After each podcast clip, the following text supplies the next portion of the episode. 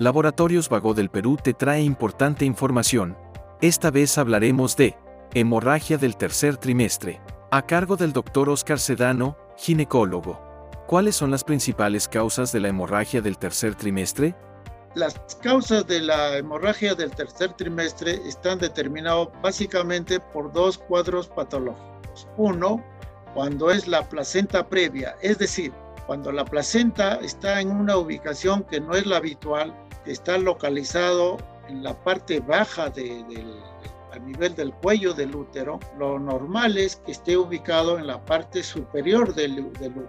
En estos casos, eh, la placenta previa es una patología con relativa frecuencia en nuestro medio y que se caracteriza por estar sangrando durante las dos terceras partes del embarazo en forma intermitente. Son pacientitos muy delicados y que no tenemos que estar controlándolo constantemente, incluso si es necesario internarlas, porque el reposo, control de las contracciones uterinas es muy importante para evitar que pueda sangrar, dado que como la placenta está por encima del pollito del útero, cualquier contracción, cualquier dilatación que pudiera ocurrir en determinados casos, se puede desprender la placenta y comienza un sangrado bastante preocupante. Y el otro caso fundamental es el desprendimiento prematuro de la placenta, que se da también por múltiples causas. Una de ellas es la presión alta. Esto significa que una paciente que está gestando, ya que está por el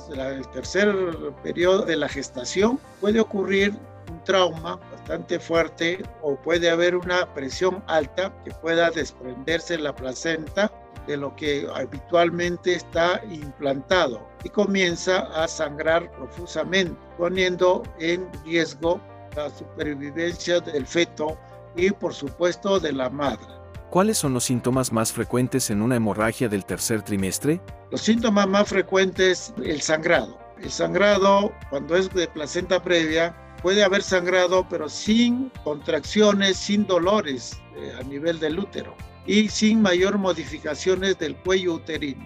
Y el sangrado puede ser un sangradito rojo rutilante, un rojo puro, como se dice, y en cambio en el desprendimiento prematuro de placenta puede haber contracciones uterinas y un sangradito oscuro. Y la, la, magnitud del sangrado es muy importante para tomar en cuenta, para ver la forma que ya nazca el bebé, obviamente dependiendo de la edad gestacional. ¿Cuál es la conducta a seguir ante una hemorragia del tercer trimestre? La conducta que tenemos nosotros los especialistas es ver la magnitud del sangrado y el compromiso de esto en relación al feto y sobre todo a la madre, porque cuanto más sangra el paciente se pone en riesgo el peligro de la madre. Si el bebito todavía no está desarrollado lo adecuado para que nazca, lo preparamos, le ponemos una serie de medicamentos para ayudar sobre todo a desarrollar los pulmoncitos para que pueda soportar el nacimiento del feto. Pero si ya nuestro paciente ya tiene por encima de las 34 o 35 semanas de embarazo, ya está en mejores condiciones para poder nacer adecuadamente y poder respirar tranquilamente. Sigue informándote con Laboratorios Vago del Perú. 30 años. Misión que trasciende.